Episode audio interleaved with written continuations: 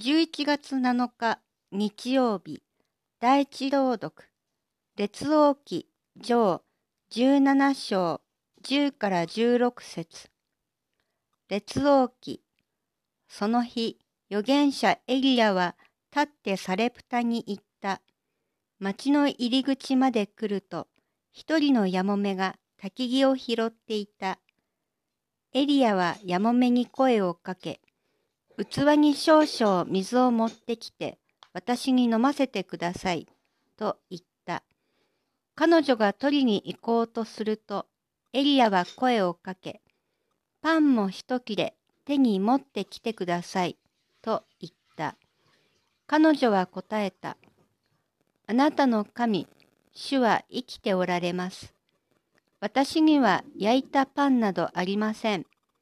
ただ壺の中に一握りの小麦粉と亀の中にわずかな油があるだけです。私は二本の焚き木を拾って帰り、私と私の息子の食べ物を作るところです。私たちはそれを食べてしまえば、あとは死ぬのを待つばかりです。エリアは言った。恐れてはならない。かえってあなたの言った通りにしなさい。だが、まずそれで私のために小さなパン菓子を作って私に持ってきなさい。その後、あなたとあなたの息子のために作りなさい。なぜならイスラエルの神、主はこう言われる。主が地の表に雨を降らせる日まで、壺の粉は尽きることなく、亀の油はなくならない。やもめは言ってエリアの言葉通りにした。こうして彼女もエリアも彼女の家の者も幾日も食べ物にこと書かなかった。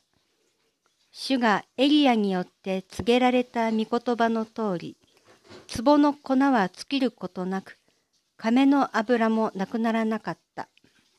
11月7日日曜日、第二朗読、ヘブライ人への手紙、9章、24から28節ヘブライ人への手紙。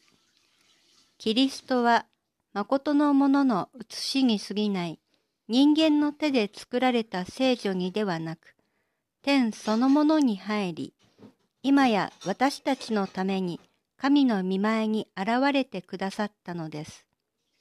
また、キリストがそうなさったのは、大祭司が年ごとに自分のものではない地を携えて聖女に入るように、たびたびご自身をお捧げになるためではありません。